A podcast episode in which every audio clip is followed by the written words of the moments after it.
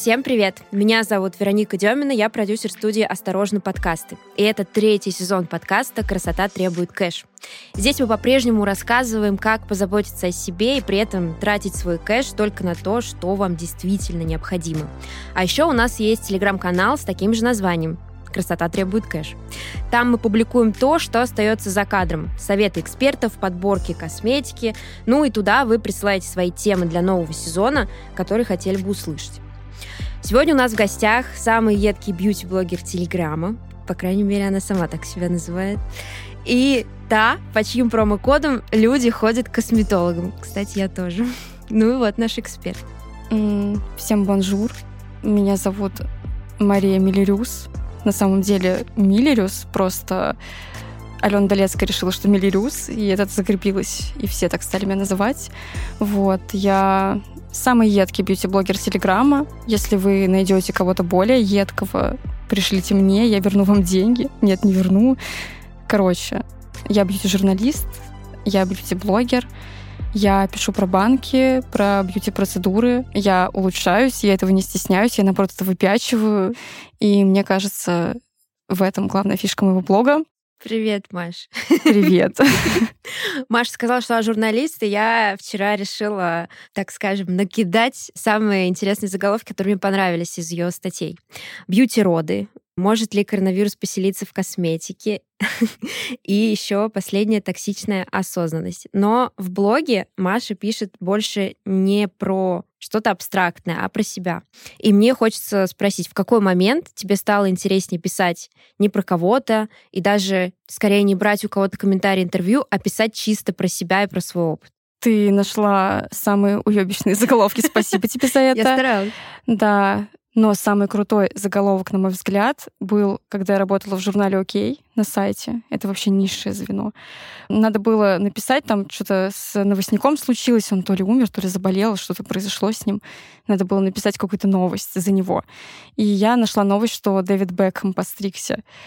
И тогда как раз я погуглила почему это вообще важная новость даже для западных СМИ, а оказалось, что у них с Викторией там какие-то назрели уже разногласия, они как будто бы уже спят в разных спальнях, там уже все давно плохо, блядь, я даже поплакала из-за этого. Вот. И оказалось, что эта новость важная на этом фоне, что человек имидж меняет. И я написала заголовок, мне кажется, лучше в своей жизни. Дэвид Бекхэм сменил прическу, значит, скоро изменит и жизнь, и вопрос. Вот, ты должна была его назвать. Тогда бы я решила, что ты хорошо справилась со своей да. работой, вот, но, Черт. к сожалению, нет. Отвечая на твой вопрос, почему я решила уйти в блог вообще из этой темы. Я работала редактором красоты в журнале «Окей».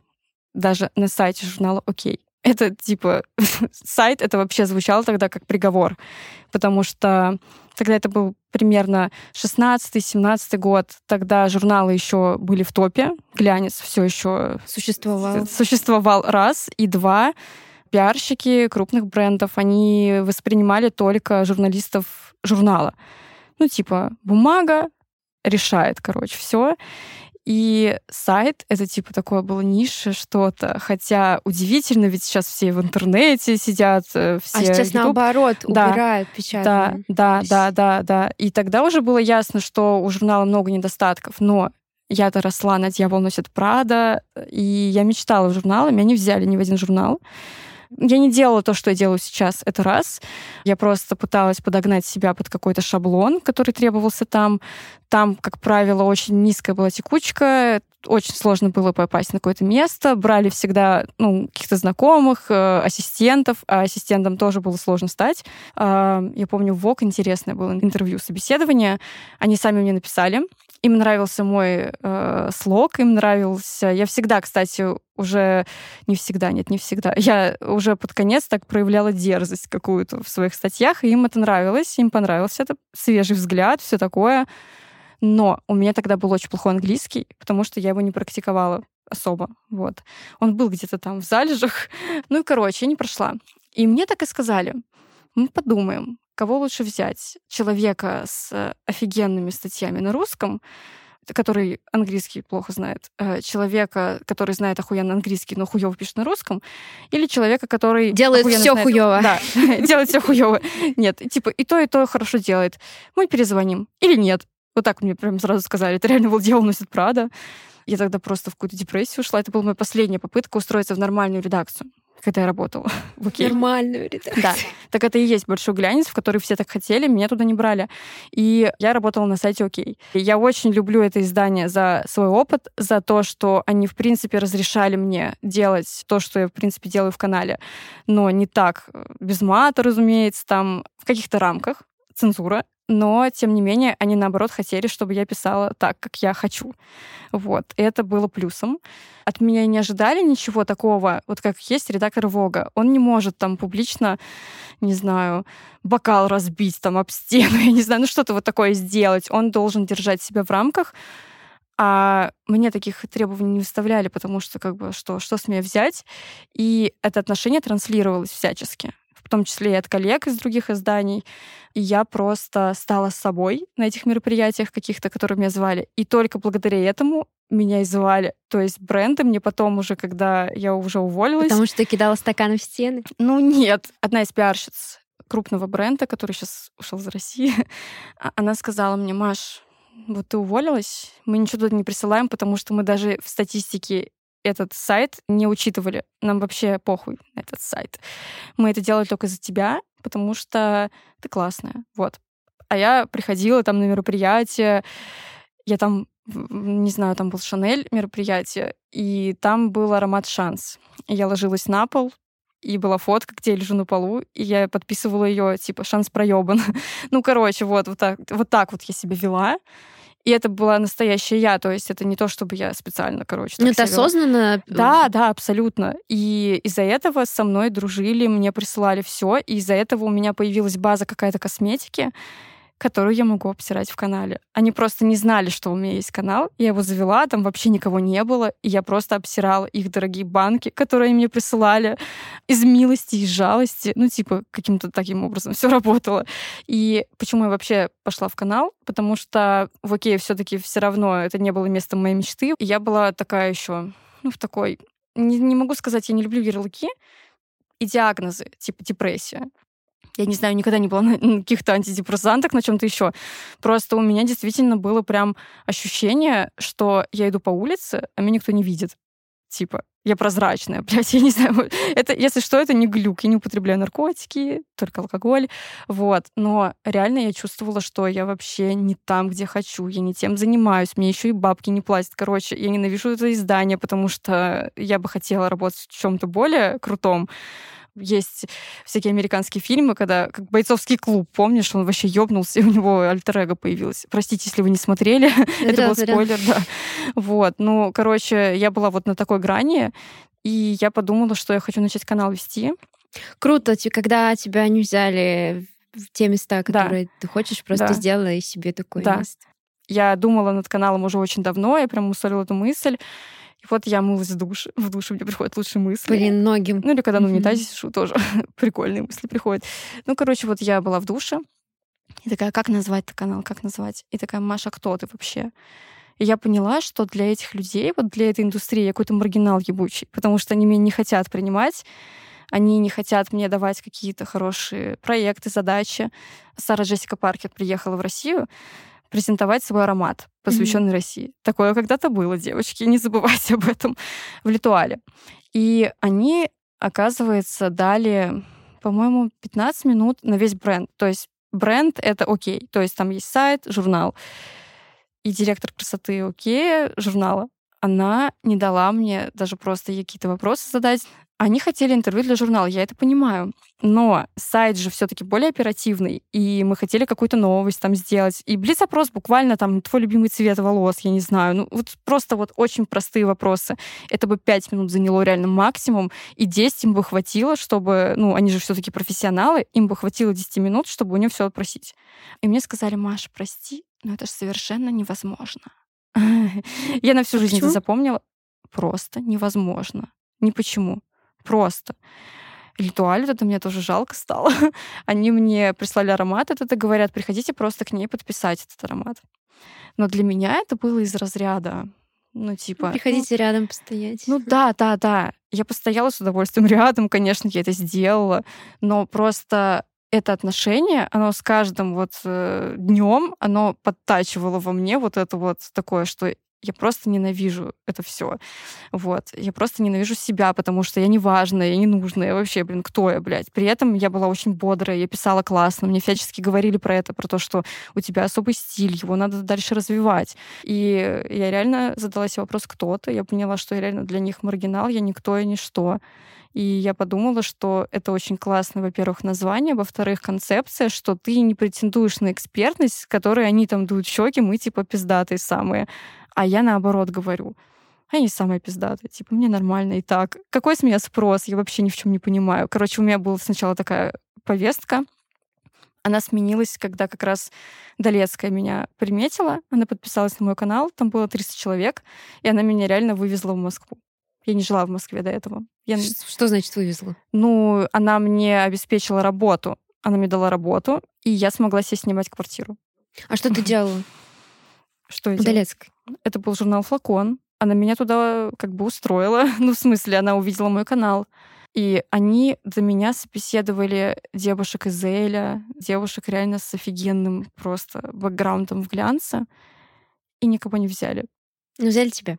Да, потому что им хотелось как раз вот этой вот жести всей. И удивительно, ну вот Алена, она очень грамотно провела интервью на самом деле, что я аж обосралась. Вот, но это очень грамотно было. Она мне не просила, а что вы нам предложите, а что вы нам сделаете. Она сказала, «А если бы это был твой сайт, что бы ты там написала? И реально, они хотели, чтобы я написала то, что я пишу у себя, только без мата, потому что это незаконно у нас писать с матом в журнале.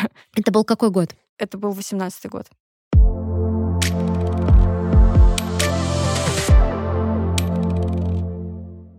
Мы так вот из твоей личной истории на самом деле затронули такую большую тему, тему того, как, в принципе, строятся отношения рабочие в глянце.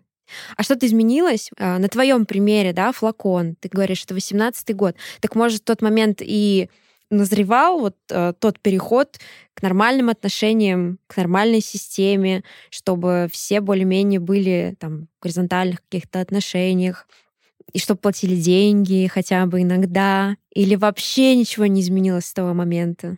Да ничего не изменилось особо. Все в деньги, на мой взгляд, упирается, потому что я, например, как блогер, я и так буду зарабатывать. Ну, типа, я наоборот, когда я стала собой, я стала зарабатывать больше. Намного, намного больше. Если сиськи буду делать скоро. Это полмиллиона. Вот. Но просто тут прикол в том, что глянец, наверное, много лет был вот таким, к нему привыкли, к такому. И глянец для многих рекламодателей — это та площадка, где они даже не считают приход, покупки, вот это все. Они считают просто, нас упомянули, это пиздато, все. Угу.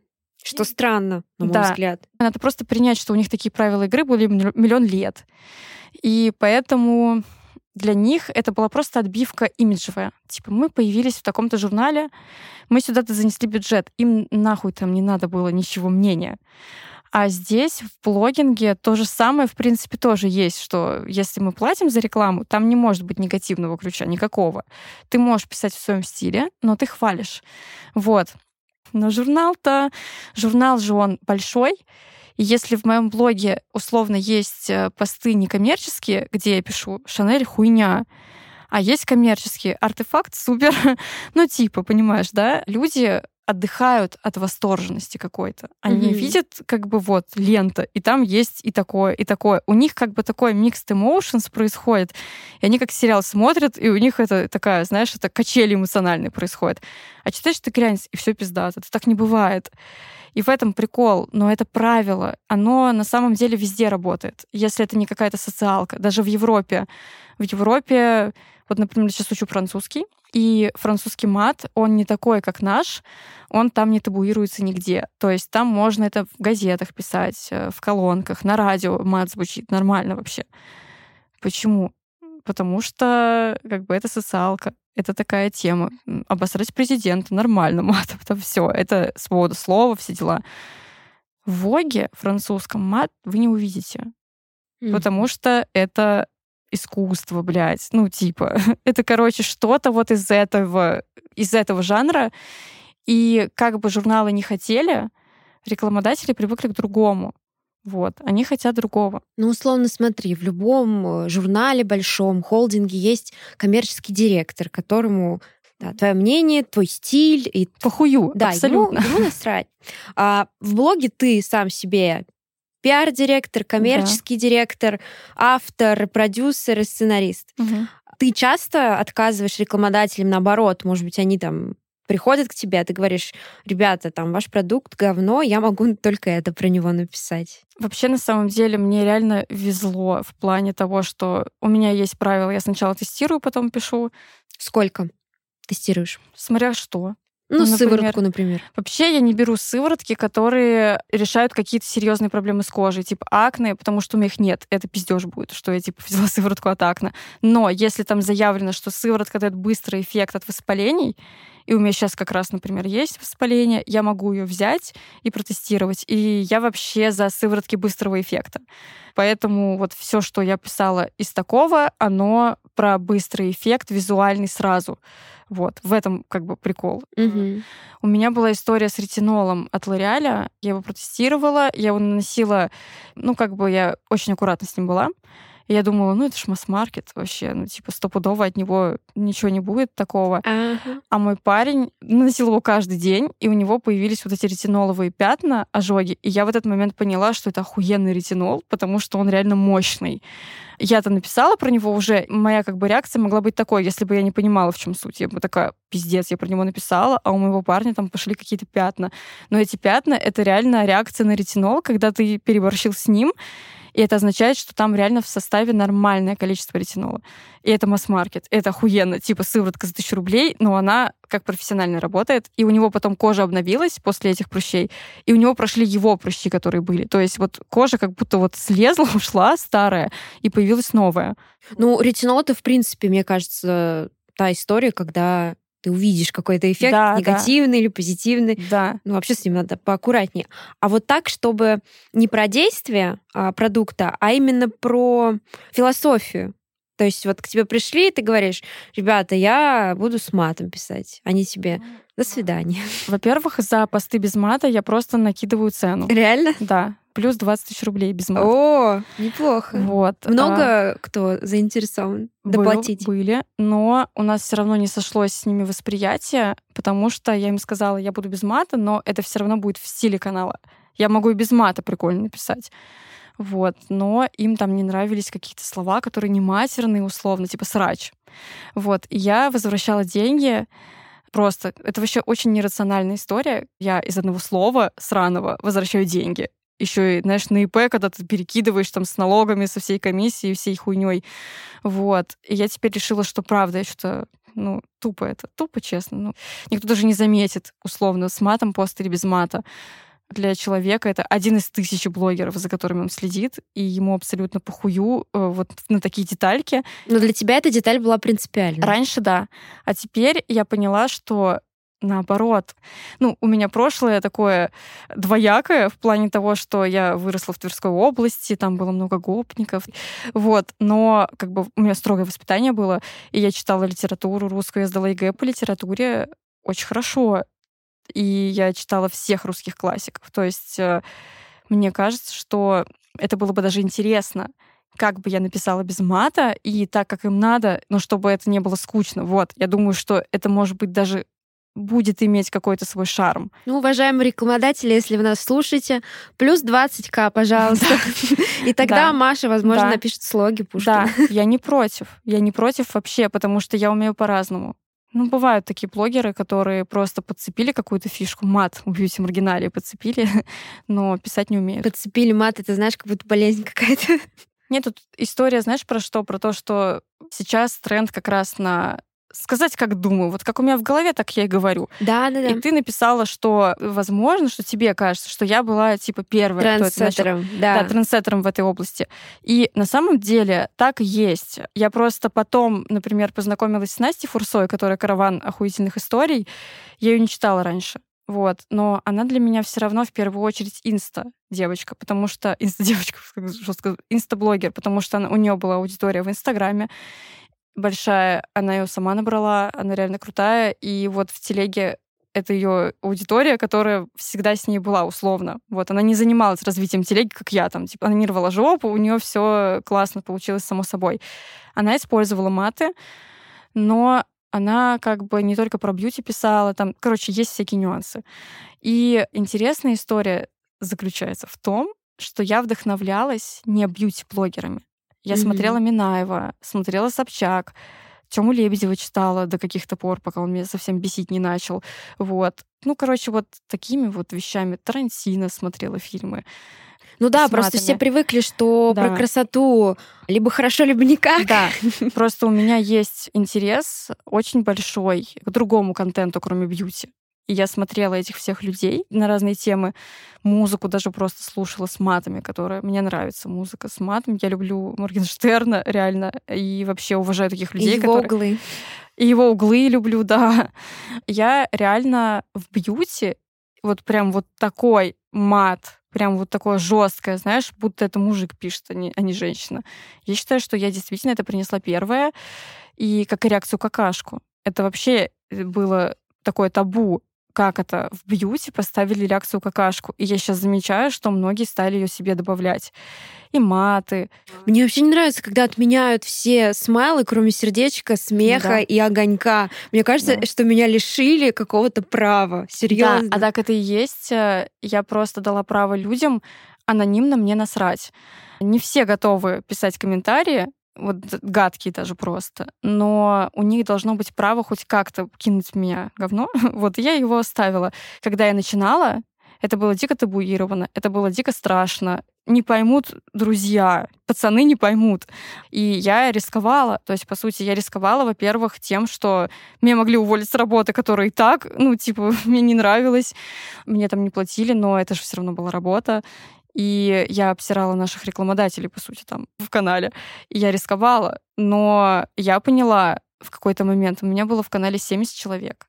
И мне еще там один парень в пресс такой, это все твои друзья? Я ему говорю, у меня нет... Нет, мои родственники. Я говорю, у меня нет столько друзей, зай. Вот. Ну, короче, да, это реально не были друзья. Друзья в последнюю очередь на вас подпишутся, никогда на них не ориентируйтесь. Это люди вообще могут быть с другими интересами. Но мне было 70 человек. Это не были мои друзья, но тем не менее это мало для того, чтобы какие-то судьбоносные выборы делать. Но уже тогда я поняла, что если мне сейчас скажут завтра, ты идешь нахуй из-за твоего канала, потому что ты там пишешь про наших рекламодателей плохо, я тогда уже сделала выбор, ладно, я тогда пойду нахуй. Потому что я настолько устала от вот этих рамок, от вылизанности контента.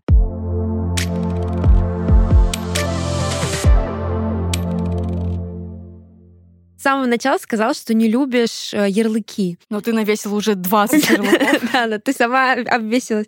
Я к тому, что многие косметологи, мне кажется, что даже несколько из тех, с кем я уже общалась, они говорят, мы же прежде всего не врачи-косметологи, и не дерматологи. Мы же прежде всего психологи. Вот ко мне пришел человек на процедуру и говорит, вот там, хочу поправить это, хочу там морщину разгладить.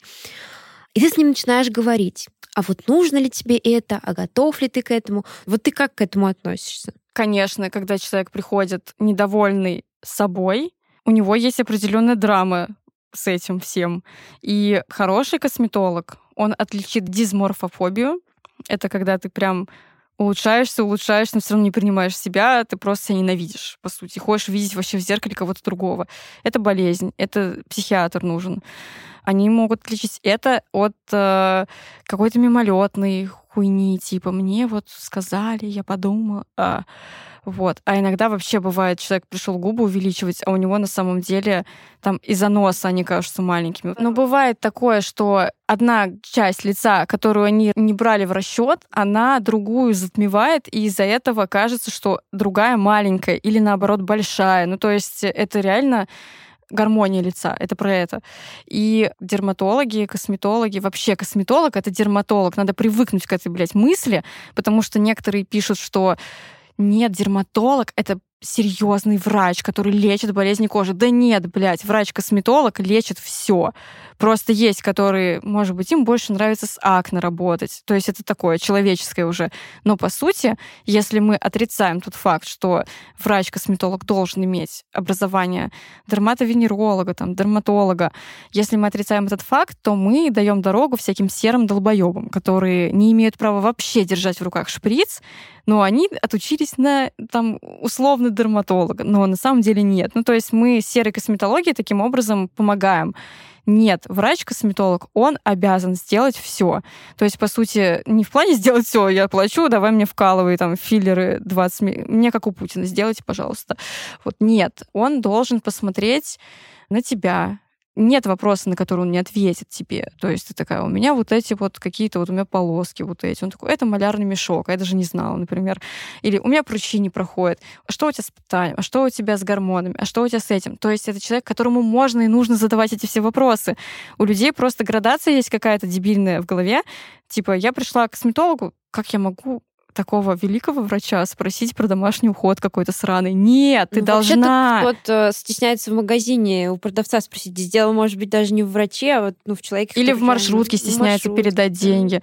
Нет, это просто надо привыкнуть к мысли, что косметолог — это тот человек, которому надо задать этот вопрос. Не в комментариях моего канала, а косметологу. Потому что это тот врач, который разбирается во всем вот в этом. Если есть что-то, что не по его части, он отправит к другому. Вот и все. По поводу того, что они психологи. Ну, разумеется, они постоянно имеют дело с людьми все, кто работает в сфере так или иначе услуг, а это услуги, они имеют дело с людьми. Ну, особенно бьюти, например, даже да. стилисты по волосам, да. парикмахеры. Они Приходишь тоже... и такая, а мой бывший вообще козел, наркоман и уебищ. И они такие, хорошо, давайте я послушаю.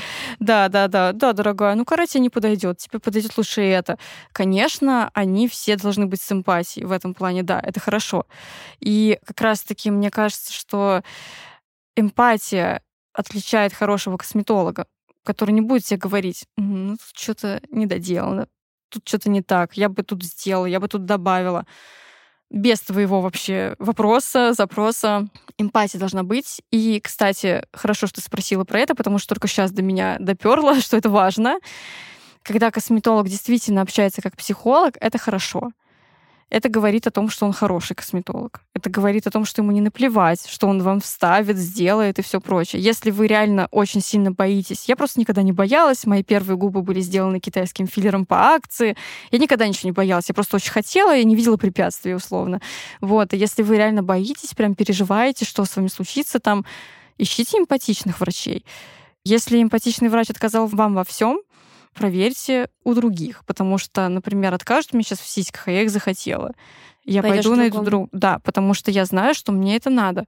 Объективно. У меня реально нет гармонии там. Я это добьюсь этого любым путем. Вот. Иногда, кстати, отказывают, потому что не могут ничего предложить и не говорят об этом. Ну, то есть, условно, вот у меня там что-то провисло, можете мне что-то сделать? Человек понимает, что если он сделает туда филлер, то это будет плохо. Он потом вылезет, что-то случится. Он не хочет за это отвечать. Но признаться в том, что у него, сука, просто нет аппарата, он не признается. И типа он такой, вам ничего не надо, до свидания. И этот человек приходит в комментарии бьюти маргинале и пишет, типа, вот я пришла, вот я стою, это брыли, блядь, держу в руках просто, а мне говорят, что мне ничего не надо. Так хорошо, что он не сделал, мог сделать хуже стало. Это хорошо, просто люди начинают считать, что на самом деле им ничего не надо, а потом такие, блядь, ну я все равно себе не нравлюсь, что со мной не так?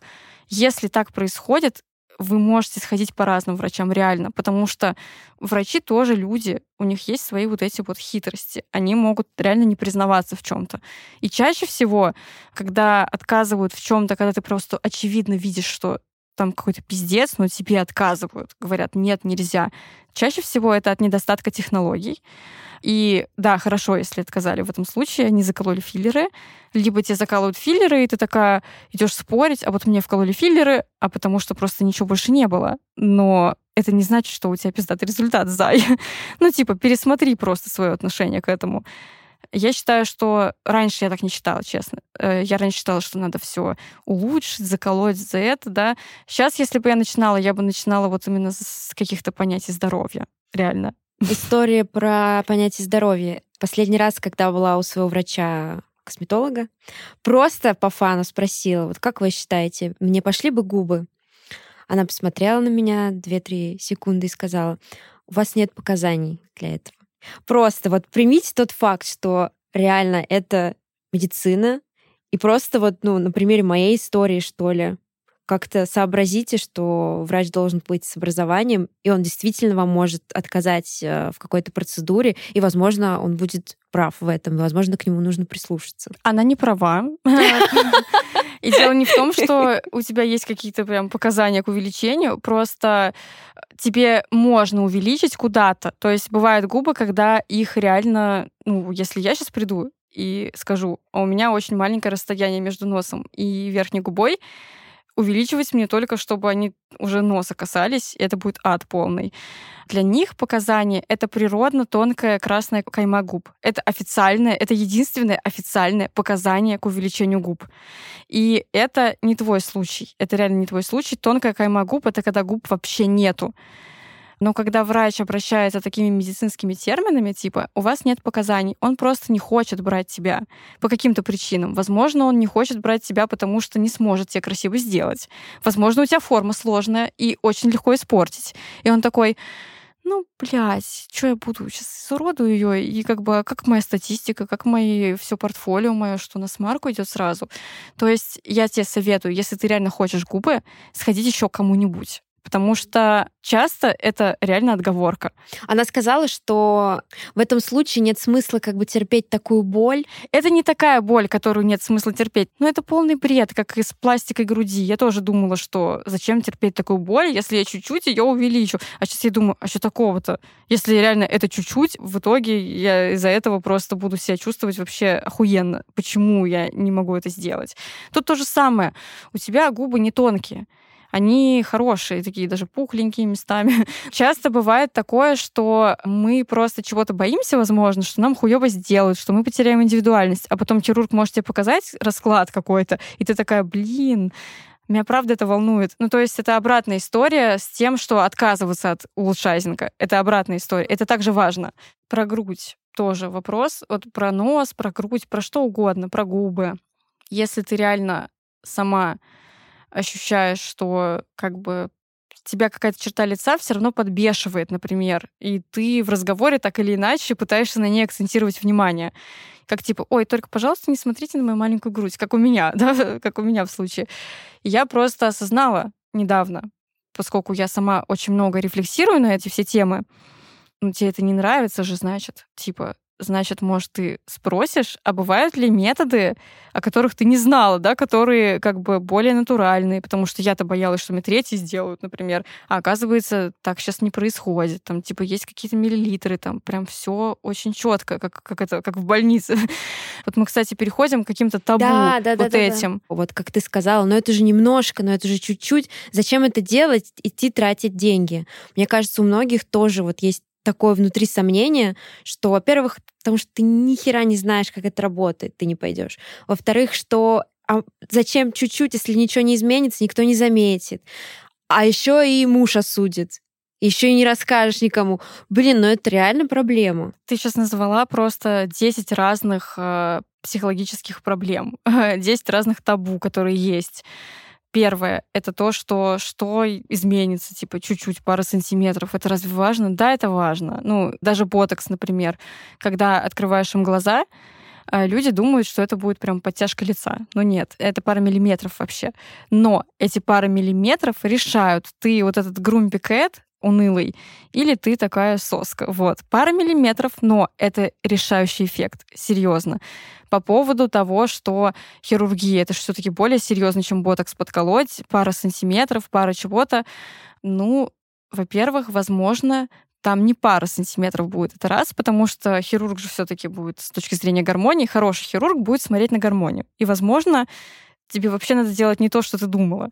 Ну, типа, некоторые приходят, вот мне надо нос немножко уменьшить кончик. Они такие, если вам уменьшим кончик, как мне сказали когда-то, я отказалась от этой идеи, если мы вам кончик заузим, у вас лицо станет шире. То есть мы-то так на это не смотрим, Мгм. мы-то думаем, что вообще все. Он существует отдельно. Да, да. А в-третьих, про этот же вопрос, про всего несколько сантиметров. Вот у меня есть мастер по ногтям, который мне каждый раз делает вот, вот, вот эти все ногти, которые постоянно обсирают там, да. Мало кто это понимает, это мода из Южной Кореи, условно, вот эти все стеклянные ногти. И она мне рассказывала, что бывают такие девочки, которые такие, а вот сколько вот эта страза стоит, чтобы ее доклеить, там вот, а сколько вот это. То есть они откажутся от дизайна, который им будет 100% устраивать из-за 500 рублей.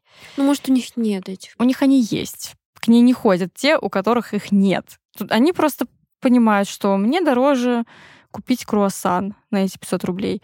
И тут такая история, нет 500 рублей, меня вообще бесит это слово нет. У меня не было нихуя рублей, и я в итоге ботокс себе сделала. Как? Интересно, магия, да, какая-то? Нет, я просто такая, что мне важнее сейчас, в Макдак сходить или ботокс? Я такая, я не пойду в Макдак, все, мне важнее ботокс. Тут такая же история, это приоритеты, это уже другой вопрос. Вопрос в сантиметрах. Если эти сантиметры сделают тебя счастливой, это как вот ахуй у парня какой? Типа, два сантиметра мне не хватает до оргазма. Стоит ли мне это терпеть или нет? Ну, тебя волнует этот вопрос, понимаешь? Ты его себе задала. Хочу ли я с ним быть? Мне некомфортно. И мы переходим к следующей теме. Осуждение за то, что ты выбрала свой комфорт, абсурдно отказалась от рекламы из одного слова, пошла, потратила на себя дохуя денег ради двух сантиметров, от парня ушла из-за двух каких-то сантиметров, да? И тут уже включается наша российская вот это, типа, ты могла замуж выйти за этого парня. И какая разница? Два сантиметра, да? Зачем ты меняла нос ради двух сантиметров? Да, ты стала прикольнее выглядеть, но, Но ради... все же. Но ты потратила 300 тысяч рублей. Ты что, вообще охуела? И тут вопрос не в том, что ты 2 сантиметра выбрала в пользу. Ты выбрала в пользу себя. В этом вопрос. Ты сказала себе, мне плевать, что скажет Тамара, кто-то еще, кстати, мою лучшую подругу, одну из моих лучших подруг зовут Тамара, прости, Тамара, я постоянно твое имя упоминаю. Ну просто плевать, что скажет там Тамара, Лариса, кто-то еще. Я стану после этих сантиметров уверенной в себе еще больше. Я найду работу, я буду спокойно себя держать на собеседовании. Но я могу себе позволить просто вернуть деньги. Я крутая. Я дам себе это чувство крутости, понимаешь? И тут же тоже про это. Ты охуела, ты выбираешь быть крутой, ты выбираешь комфорт, ты выбираешь вкладывать в себя.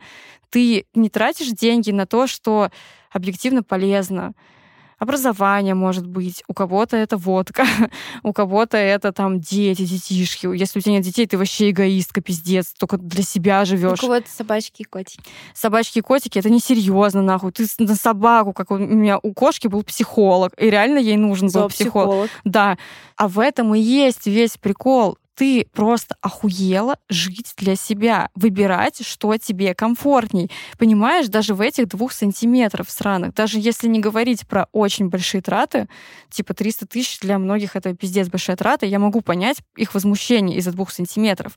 Но эти же люди бы тебе сказали то же самое, если бы ты просто рассталась со своим парнем, который для них, по их мнению, был отличным, он типа такой весь понимающий, классный, а тебе что-то все не имется, тебе хочется чего-то другого, да? Даже за это тебе бы прилетело. Их бесит, что твой приоритет не схож с их приоритетом. Пусть каждый сам решает, проблема это или нет.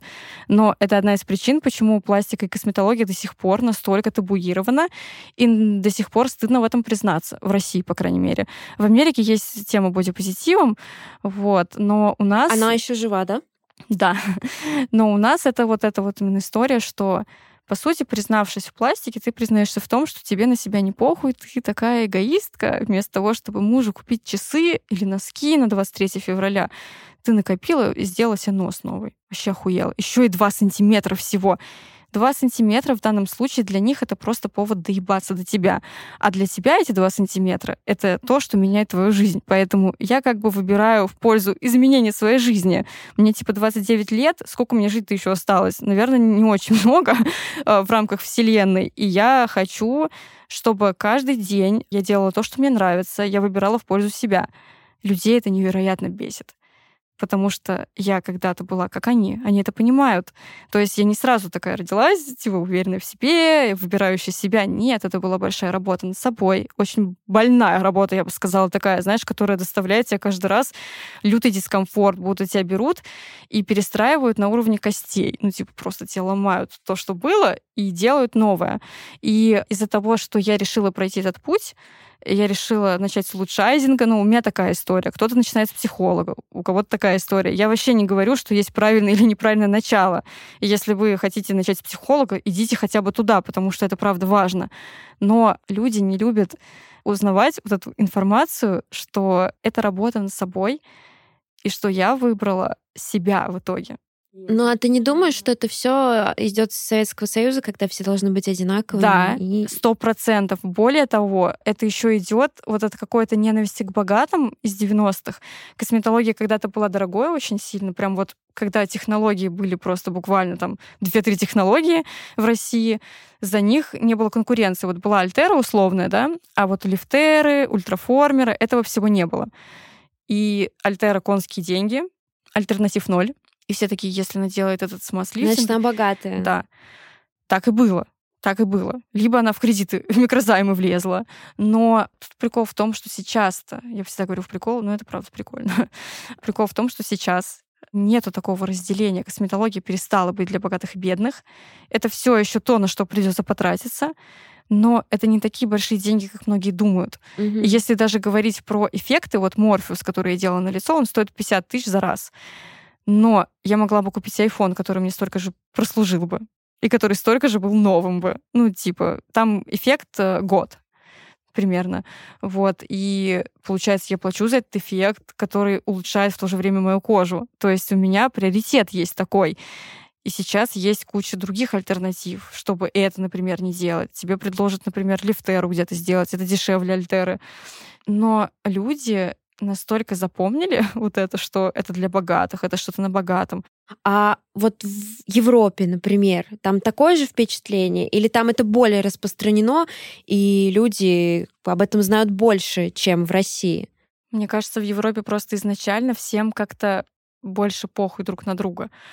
Вот я это вижу, потому что сейчас учу французский, я изучаю их менталитет, и я понимаю, что они не так запарены, как мы. У нас просто всегда это как будто что-то такое идеологическое, показать, как мы хорошо живем, показать, какие мы классные.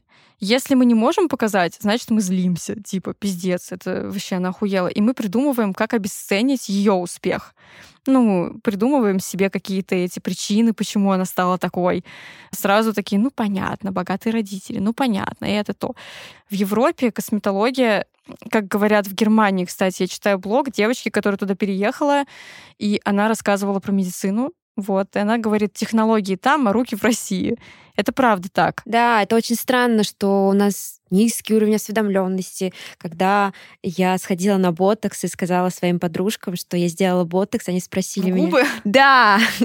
Я говорю, ну, нет, не в губы.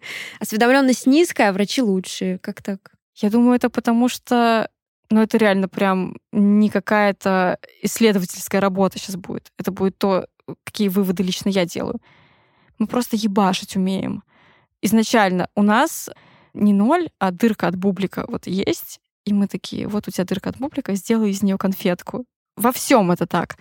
Вот тебе микрофон, который нихуя не работает, запиши на него подкаст, будто это Ди Каприо спонсировал, да, эту историю. В России есть такая история. Вот вам, короче, врачи, жесткий случай. Если он умрет, вы будете всю жизнь гореть в аду. Ну, условно, да. Ну, короче, мы закаленные люди вообще. Мы всегда... Мы не начили. Мы не начали вообще. У нас вызовы постоянные.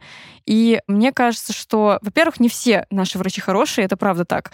Есть те, кто работает в бесплатных больницах, они ненавидят свою работу, по понятным причинам им мало платят, но они не хотят менять свою жизнь, они уходят оттуда по непонятным причинам. Но есть, я говорю сейчас, если косметология, это все-таки платная история, и там как бы априори не должно быть людей, которые не любят свою работу. Но, тем не менее, люди — это люди. Вот. И есть такие, которые прям вот все им надо технологии. А есть такие люди, которые филлеры освоили, И реально вот от всех проблем филлер, потому что не хочет вкладываться, не хочет расти, не хочет узнавать новое. Это человеческий фактор. Но в большинстве у нас больше крутых. Мне кажется, это реально вот, вот этой вот темы «сдохни или умри» или «сделай». Вот. И у нас вот эта вот планка, что ну я же не тварь дрожащая, я же тут это все-таки врач, я же все-таки это человек интересующийся, интеллектуалы, которые, которые интеллигенция, у них изначально другая планка по жизни. Они будут реально допытываться до чего-то. А в Европе у них очень хорошие зарплаты и так. У них нет особого мотива идти там условную косметологию, потому что там это дорого для европейцев. Там типа ботокс э, очень дорого стоит в сравнении с нашими ценами. И к красоте отношения другое, там как бы не будут прям улучшаться, если не говорим про Америку. Америка — это другая история. Вот, но именно в Европе, мне кажется, что у врачей просто и так все хорошо. Я не говорю, что это хорошо, что так вот расставили силы, что вот у нас все плохо изначально, базово в медицине. Да простит меня Господь и Путин за эти слова. Ну, посмотрим просто в среднем по больнице, как говорится, да. Вот, из-за этого у них как-то есть мотивация расти у того, у кого она есть. Многие в косметологи перешли из обычных врачебных специальностей, потому что там бабки. И это я не осуждаю такой подход. То есть это какая-то совокупность вот этого менталитета, что тут ничего не дадут, тут надо самому все спрашивать. Это как вот мастер и Маргарита, по-моему, ни, никогда не спрашивает, тебе сами все дадут, никогда ничего не просите. Mm-hmm. Тут так не работает. Нихуя, да, нихуя. Вот. А в Европе я там просто не жила, я не могу сказать точно, но по тому, как говорят мне, о том, как врачи там общаются, что они вообще делают и вообще что там происходит, все ходят к русским врачам. Ну, с Украины тоже. Вот Украина, Россия, Беларусь, вот все вот эти наши страны бывшего СССР вот ходят к таким специалистам, те, кто переехал в Европу. И я думаю, что там просто слишком хорошая жизнь, и там, наверное, и денег таких нет, чтобы люди прям въебывали эти бабки. То, что русские, они такие, это губы, вообще похуй, типа, это сделают. Типа, Москва — это столица улучшайзинга, и здесь люди... Мировая столица? Ну, не мировая, не мировая. А мне кажется, мировая — это все таки вот Америка, Лос-Анджелес, но просто в той же Америке. Почему хирурги там растут, что-то делают? Потому что клиенты, блин, просто дохуя у них денег. Готовы платить. И я понимаю, что в целом когда видят какую-то перспективу, там уже перспектива для более глобального роста, когда ты виллу себе можешь купить, там, не знаю, дом с видом на эти Холливуд Сайн. А здесь это такая, наверное, с их стороны многие скажут эгоистичная мотивация жить лучше, а с другой стороны они просто реально понимают, что если не предложат ничего такого, что не предлагают другие, то они так и останутся вот на этом месте одном. Мне кажется, у нас действительно есть какая-то черта к развитию. Я имею в виду не только Россию, на самом деле, не хочу оскорблять соседние республики. Мне кажется, это черта бывшего СССР в принципе, потому что мы все примерно в одинаковых вот условиях, как бы у нас история какая-то одна, и из-за этого менталитет схожий. Черта национальная такая есть, что из говна и палок мы сделаем шедевр, условно. У нас реально креативы очень крутые, из говна и палок созданы. Это не есть хорошо. Я не люблю сама создавать из говна и палок. Я запрашиваю хороший гонорар за свою работу. Но то, что я могу, это не отменяет, да, то, то, что я не хочу. Но я могу. Вот. Есть, конечно, такие запросы нереалистичные совсем, что я хочу фильм в качестве «Титаника», но плачу 10 тысяч рублей. Это, конечно, все фигня, и так Очень не жизненная история, мне кажется. Да, да. Но в целом я считаю, что у нас просто, да, такая черта, которую не перебить. И мне кажется, мной согласна в этом. Да. Потому что у нас, правда, вот это вот постоянно какие-то ограничения. Тут вот это нельзя, тут Постоянно это нельзя. приходится выкручиваться. Да, выкручиваться, выверчиваться. Я вообще слышала, что специалисты антикризисные из нашей страны, они реально очень востребованы в мире. Я это услышала как раз вот недавно. Всегда они реально были востребованы, потому что перманентный кризис, когда что-то постоянно меняется, что-то происходит, и ты должен под это подстраиваться. Есть над чем э, поработать и где попрактиковаться. Я слышала, что европейские врачи, которые тоже эстетикой занимаются, они наших очень уважают. Они типа прям воспринимают их вот никак, знаешь, вот врачи из России, типа. Просто некоторые почему-то до сих пор думают, что там где-то в Америке лучшие врачи. Но в Америке... А вообще обычно мы просто привыкли к такой мысли, что да. одежда лучше заграничная, да. косметика лучше заграничная, да и врачи. Вообще, в принципе, сложные операции. Мы же часто видим, как детям больным собирают деньги на лечение в Израиле. Это ведь да. вообще классика. А тут все получается вообще наоборот. Ну, я про медицину как таковую вот такую серьезную не знаю, но именно про косметологию, хирургию я могу сказать, что у нас реально пиздато, у нас круто. Не уверена, что типа лучше, чем в Америке в плане технологий, но в Америке есть еще такая история, что там подход не такой. В Америке, я помню, я писала про операции Дэми Мур, она как-то натянулась и совсем некрасиво все. И я общалась с хирургом, нашим, челюстно-лицевым, и он мне говорил, что она могла сделать, и также он мне говорил, почему так произошло там. И я ему говорю, может быть, ей просто там плохой хирург попался, там он такой, в Америке не бывает плохих хирургов, не бывает, так как не было задумано, ну, короче, не бывает случайностей, потому что это действительно очень сильная страна в плане пластической хирургии, многие аппараты там оттуда пришли и все прочее. И поэтому это каприз клиента, это звезда, которая отнесет свои бабки кому-то другому. Mm-hmm. Вот. И я поняла в этот момент, что это же еще момент совести какой-то. И здесь, в России, если врач, как я тебе уже в лифте сказала, если он работает с высокопоставленными какими-то людьми, с президентом, с э, премьер-министром, неважно, кто-то, кто властный, имеет власть, это, как правило, не те врачи, которые будут отказывать в чем-либо. Это те врачи, которые слушают пациента на 100% и делают то, что он хочет. И к таким врачам я не рекомендую идти никому, я рекомендую идти к врачам попроще, но, по крайней мере, к тем, кто реально смотрит на твое лицо, хочет его как-то улучшить, понимает, что тебе надо, что не надо. Ну, в общем, вот так вот.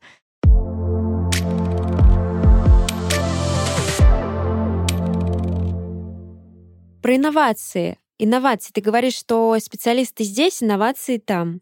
Ну да. Как они существуют в разрыве? Инновации вообще не могут существовать в разрыве от человека. Они же не сами по себе там. Нет, могут. Просто тот же, например, BBL — это фототерапия, и есть у них протокол Forever Young, где еще и от прогрева твоих этих клеток, от прогрева кожи, точнее, там не кожа греется, а подкожная клетчатка, и вообще все, что у тебя под кожей, и от этого, соответственно, у тебя коллаген растет, там форма лица немножко меняется, становится на более таким холеным, типа как у младенца, короче. Вот так вот трогаешь и не оттянешь вообще никак. Вот. Это технология BBL. У нее есть конкретная инструкция. Что делать, что не делать. Что будет делать человек, зависит от него. Потому что он может взять эту инструкцию. И просто ты к нему придешь, он, ну, BBL, это фототерапия, ну, BBL, это вот это. Он тебе сделает совершенно вот базово, как там написано. И нихуя у тебя не будет результата красивого. И ты такая, я потратила деньги зря. Есть человек, который увидел, как работает этот аппарат, он съездил на обучение, или там обычно, когда клиника покупает, обучение проходит там. И он такой, пиздец, какой потенциал у аппарата. Он же может вот это, вот это и вот то. Ему просто понравился этот аппарат, и он начинает ездить на другие обучения за свой счет. Он ездит в какую-нибудь, я не знаю, в Бразилию или куда-нибудь в Турцию, где есть какой-нибудь хирург или косметолог, который работает на этом аппарате по-своему и получает совершенно другие результаты, которых никто не видел в природе. И типа, как у него такой результат BPL, а у него вообще ни о чем. Потому что тот, у кого результат супер, он прошел миллиард обучений по этому аппарату и умеет работать офф-лейбл, это называется, когда они официально не заявляют об этих свойствах, но mm-hmm. люди их видят. И они могут из этого аппарата выжить все соки. И вот, в этом-то и прикол. Есть технология крутая, она крутая, но если человек не хочет ее как-то дальше развивать, то все, как бы ты можешь бибель сделать у кого угодно. Кто, кстати, у нас э, в Москве по бибель лучше всех? Мне нравится, как делают как раз у Лекомцевой в клинике. И М22 мне очень хорошо сделали в Люм. Люм такой салон есть на Смоленском переулке. Это тоже фототерапия, но она более жесткая, она против сосудов. Вот. И мне впервые в жизни их косметолог сказал, что до этого М22, который я терпела, бибель это не так больно. Ну, это терпимо. М22 этот ад, ты материшься в процессе. Просто незачем это терпеть было действительно ради пары сантиметров. Вот. И тут такая история, что она говорит, тебе насадкой водили, которая для фототерапии, которая как раз пигментация, цвет лица выбеливает. А надо было вот этой маленькой точечной, которая прям по сосудам ебашит. А тебе, типа, водили этой, которая большая, и тебе в зубы там стреляла куда-то еще, и тебе просто было невыносимо это терпеть, а результата было ноль. И я поняла, что вот эта Арина, косметолог из э, Люм, она прям сечет в удалении сосудов. И я теперь к ней хожу на это. Вот.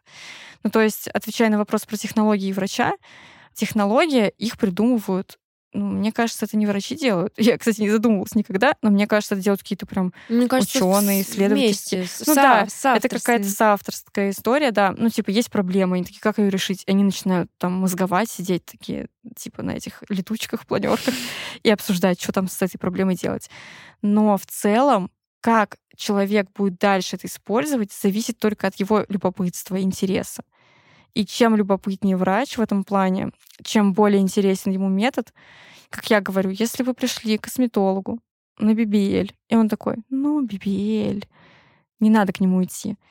Если он говорит про BBL так, будто бы трахнул его, тогда надо идти, потому что это врач, который знает другие всякие способы работы с ним, которые не заявляет сам бренд, сама компания.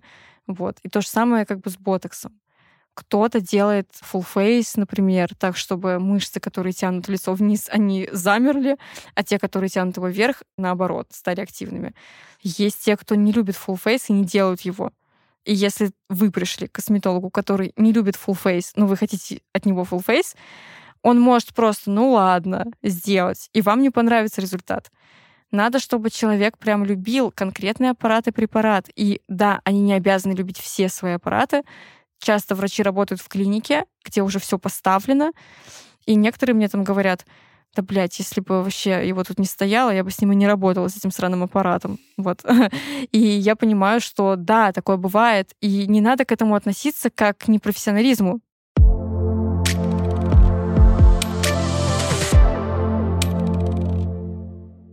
Про инновации. Ботекс, ну, говорить, что это инновации, странно, как и фототерапия, наверное. А вот из инноваций, вот реально из того, что сейчас новое и необычное, о чем бы ты могла рассказать, что ты могла бы посоветовать? Тут такая история в том, что инновации опасны. Почему? Потому что это то, что еще не протестировано на большом количестве людей.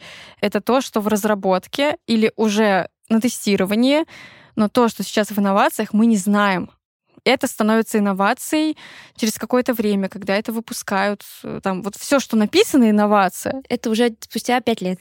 Не совсем. Скорее всего, могут и пораньше, чтобы заработать денег. Но если вы видите слово инновация, инновационный метод, скорее всего, не надо туда идти, потому что там не протестировано на достаточном количестве людей. Там, скорее всего, не учитывают риски какие-то. То есть они работают, они уже все делают, но за результат отвечаете вы в данном случае, потому что вы купились на эту сраную инновацию. Морфеус, конкретно, про который мы говорили, он был инновацией несколько лет назад, и как раз Марина, которая мне делала его, Марина Лекомцева, она сказала, что когда он был инновацией, она его не применяла, она училась и смотрела, какие побочки от него у других. А, она смотрела, когда его протестируют, что вообще говорят врачи про него. И когда все получили все возможные побочки, все возможное это, она его внедрила у себя. Это и есть грамотный подход, как и BBL, 15 лет технологии. И некоторые такие, ой, ой что? что это? Да, и типа сейчас просто они стали активно пиариться, но там же как-то осторожно они все это делают, поскольку это все-таки ну, большой риск. Это же про здоровье, про живое, про человека. И они не спешат выкатывать свою инновацию какую-то, ну, и они не позиционируют это как инновацию, они просто рассказывают, какая пиздатая методика. Словом инновации бросаются чаще всего какие-то толпоебы. Вот если вы замечали это вообще во всех сферах жизни, когда какая-то инновация, стопудово жди беды. Ну, да, появляется что-то лучшее, но это появляется, но вот то, что сейчас разрабатывается, то, что сейчас тестируется на ком-то, надеюсь, им повезет, оно появится у нас там типа лет через 10, через 5, и мы такие, ебать, новая методика, а ее уже там протестировали, что-то там с ней сделали. Ну, условно, слово инновация, когда я пообщалась с косметологами, после этого меня напугает скорее, чем внушает доверие. Короче, не ведитесь на инновации. Ботокс да. придумали десятки лет назад. Знаешь, что меня пугает вообще? и вообще просто и пугает одновременно, и вводит в какое-то состояние кринжа. Хочу просто смеяться в истерике над этим и плакать одновременно. Не знаю, очень меня цепляет эта тема что люди, которые боятся ботокса, они же с радостью пойдут на какую-нибудь узкую ебучую талию. Они реально такие, ботокс — это яд, блядь, и ничего, что это протестировали. Это токсин. Так, токсин, вообще жесть. Мне говорили, я знаю про токсины, это токсичные отношения, там, не знаю, как в меме с этим качком. Вот. Я слышала про токсины, это, это, это, короче, говорят, что человек токсичный, короче, такой. Ну, неважно, у них вообще нет понимания, как что работает. А для них специально ботокс нейропротеином теперь называют. Да, но есть инновация, и они такие, да похуй, что инновация же инновация, значит, это классно. Нет, инновация — это страшно. Значит, скорее всего, ты подопытный кролик. И когда еще и цена снижена, а знаешь, акция на инновацию, боже, как мне повезло, нихуя. Что странно уже Радуйся, говорить. если ты не сдохнешь, просто радуйся. И в этом я вижу как раз э, пробелы в нашей индустрии красоты. И вот эта табуированность, почему плоха? Потому что если тема табуирована, растет куча версий сразу. И сразу всплывает какое-то негативное. То есть э, мы табуируем тему косметологии. Наша подруга сделала носик себе, мы не заметили.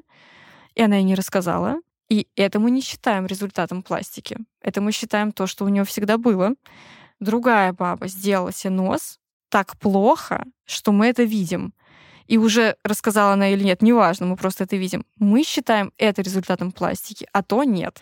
И получается такая история, что для нас результат пластики — это только вот это вот кринжовое, страшное. Но люди всегда запоминают плохое лучше, чем хорошее. Да, то, что тебе не идет. Более того, нет ничего страшного в том, что первый раз вам нос сделали стрёмно, потому что это живой организм. И не факт, что ваши ожидания совпадут с результатом в итоге.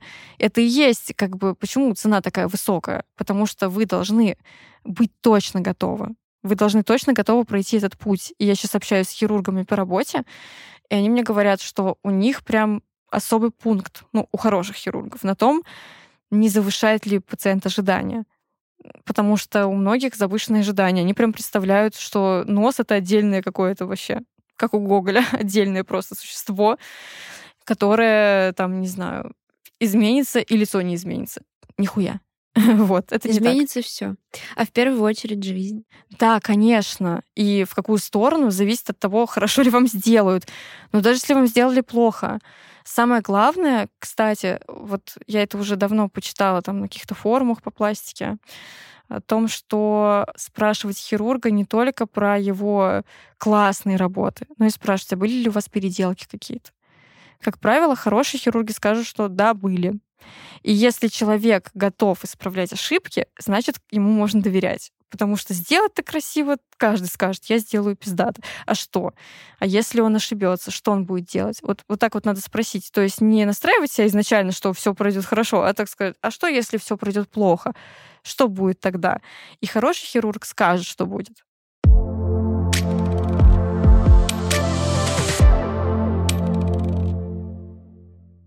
Маш, мне кажется, это самый длинный, длинный выпуск подкаста в истории. Его никто не дослушает. В истории подкаста «Красота требует кэш». Вырежете половину просто и все. Да, я, в принципе, так и сделаю. Я уже подметила хайлайты нашей беседы, а их было очень много. Мне кажется, в один момент я даже чуть не расплакалась, когда ты сказала про ну, простую истину, про то, что мы не будем жить 200 лет, и про то, что если человеку что-то хочется изменить в себе, исправить. И даже если это 2 сантиметра, то, возможно, стоит задуматься.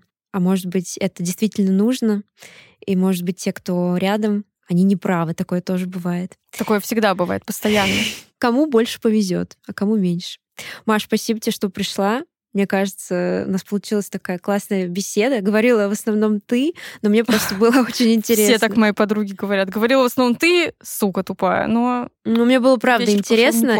И И много мы успели обсудить. Я думаю, что нашим слушателям это будет с какой-то точки зрения непривычно, потому что они привыкли слушать конкретные, знаешь, такие советы.